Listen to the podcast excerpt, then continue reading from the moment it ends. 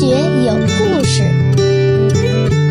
比科学故事更重要的，重要的，更重要的，更，重要的是科学精神。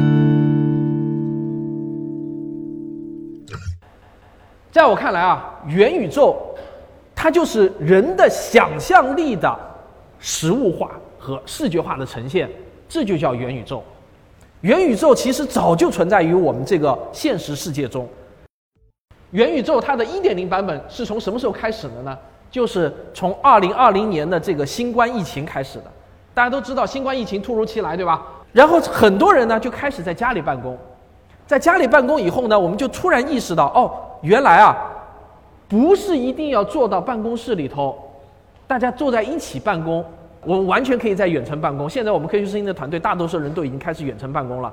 这是从二零二零年的这个新冠疫情开始，让大家突然意识到，原来我们这个世界可以用远程操作的方式重新组织化，而且好像运行的还不赖。大家要知道啊，任何提高办公效率的事情，它都是单向的。换句话说，你只要进去了，只要享受过、尝过那个甜头，你就回不去了。而我们这个世界虽然现在已经走出了新冠疫情，可是我们突然发现一件事情。就是我们好像已经回不去了。远程办公的那种模式，让我们开始尝到了甜头。我们觉得，哎，这个世界已经突然变得不一样了。正是因为在这个背景之下，元宇宙的这个概念才风风火火的兴起起来。为什么二零二一年会被称为元宇宙的元年啊？就是因为在二零二一年的这个期间，大家突然意识到。原来我们并不是一定要像原来那样，大家坐在一个办公室里头开会啊做工作啊，我们可以在远程来完成这件事情。那么，回到元宇宙一点零的版本是什么？大家看这张图是什么？这张图是中国古代的一个古老的龙的图示，对吧？我为什么要放这张图呢？其实我就是告诉大家，在这张图上你看到的每一个形象、每一个纹饰、每一个雕像。都不是我们的现实世界中存在的，它是人的想象力创造出来的东西。但是通过工匠的雕刻，我们把人的想象力创造出来的东西，我们把它栩栩如生的雕刻了出来。于是，人的想象力就和我们的现实世界发生了连接，发生了想象力的视觉化。那么，在我看来，元宇宙的一点零版本。就是人类利用书籍和图画，把我们的想象力给它视觉化。于是，我们的想象力和我们世界之间的连接的接口，就是书籍和绘画。这就是元宇宙的一点零版本，它早就来到了我们的身边，只是我们没有意识到而已。然后到了上世纪七八十年代，我们人类发明了电子计算机。电子计算机就是把文字和图片更升级一下。把这些东西把它变成了数字化，那么用数字化来把我们的想象力，用计算机上出现的，不管是视频还是文字还是图片还是电子游戏，无论如何，计算机它也拥有一个能力，就是把人的想象力啊，通过一个小小的电脑屏幕呈现在我们的面前。正因为有了电子计算机，有了我们今天的智能手机，所以呢。我们才进入到了一个读屏时代。现在大家在任何地方啊，包括现在，我估计大家都有很多人拿起这个东西在看，对吧？这就是叫读屏时代。那么读屏时代，在我看来就是元宇宙二点零。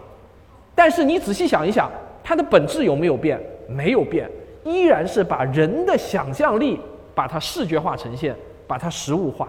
好了，那我们沿着这个思路往下想，那什么是元宇宙三点零版呢？把原先在一块静态的这个屏幕上的东西啊，我们把它变得三维化、立体化，让人身临其境。当我们如果有能力把我们想象中的世界变成这样的一个立体的、可以沉浸的世界的时候，那么元宇宙三点零就到来了。而我们今天正处在元宇宙三点零蓬勃爆发的那个时间起始点上。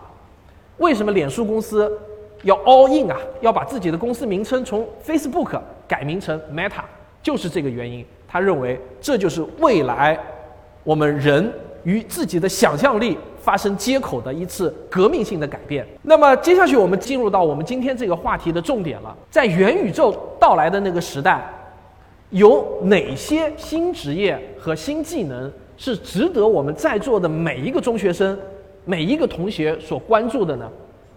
我总结了一下，分成这三类。你可以现在就思考一下，等我长大以后，等我大学毕业以后，我是不是可以去从事这三类工作？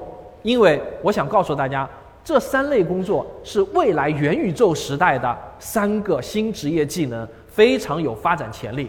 当然，我还要加一个定语和前提，因为随着最近 AI 技术的这个蓬勃发展啊，我想说，短期来看，也就是说，可能未来二十年左右的这个时间，这三类技能还是。需要我们人来做的，但是二十年以后，它会不会被 AI 所取代？现在真的不好说。一会儿我们来听听旭东他们的见解啊，这三类技能会不会被 AI 取代？至少在我看来，未来二十年之内，这三类技能还是需要的。我们来看第一类技能，第一类技能叫虚拟世界里头的建造师，在《盗梦空间》这部电影里头设想出了一个职业叫造梦师，而在未来的元宇宙时代，造梦师将变成一个真的职业。它就是设计在元宇宙中的各种各样，只要你能想得到，你就能把它设计出来。你不但可以建造实际真实存在的城市，给它复现一个城市，你也可以去创造不存在的城市、不存在的星球、不存在的一个仙界、神界、魔界，什么都可以。那么这些工作由谁来做呢？目前来看，还必须要有人来完成，因为我们人有想象力。AI 的想象力还是基于人的，呃，未来会怎么样，我们不不敢说。但是至少在短期来看，人的想象力还是不可或缺的，因为我们要用人的想象力来给元宇宙的这个世界造梦。那么，为什么要放《红楼梦》啊？大家看啊，一本《红楼梦》写在书里头，它大约是六十万字，只需要五兆的字节的这个存储量，就能把一本《红楼梦》完全存进去了。可是，如果我们要拍一个三十六集的连续剧《红楼梦》，我们大概需要二十四 G 的信息才能把它存下去。但是，如果说我们要把大观园给在一个元宇宙里头复现出来，那可能两百四十 G 都不够了。所以啊，在未来的元宇宙时代，需要大量的造梦师，需要大量的虚拟建筑师，他需要的这个数量有可能都比我们现实世界中的工人的数量还要多。所以这是一个造梦的时代，是一个造梦的职业。如果你有兴趣的话呢，从现在开始就可以关注这份新职业、新技能。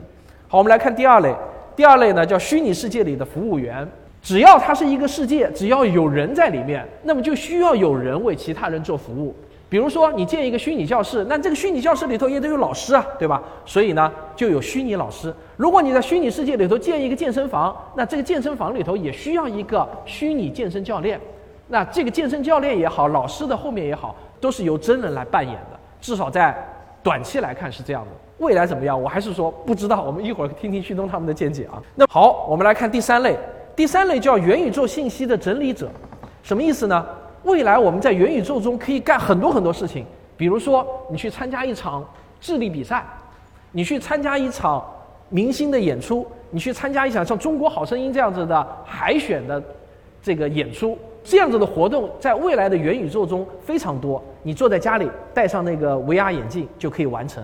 但是像这样子的活动、这样子的演出，它也需要新闻报道，也需要有人把这些信息整理出来，然后告诉更多的人，甚至带到线下现实世界中来播放。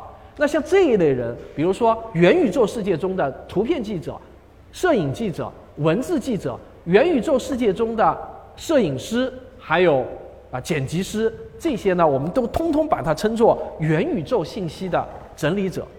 那么这份职业非常舒服啊，你可以坐在家里倒一杯咖啡，然后呢，在一个很舒服的一个环境中坐下来，戴上一副轻巧的眼镜，一戴你的这个世界就变了，变成了一个虚拟的世界，你就进入到了元宇宙中。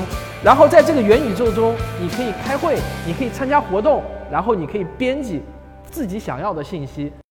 然后把它再发布到全世界，这一大类就叫做元宇宙信息的整理者。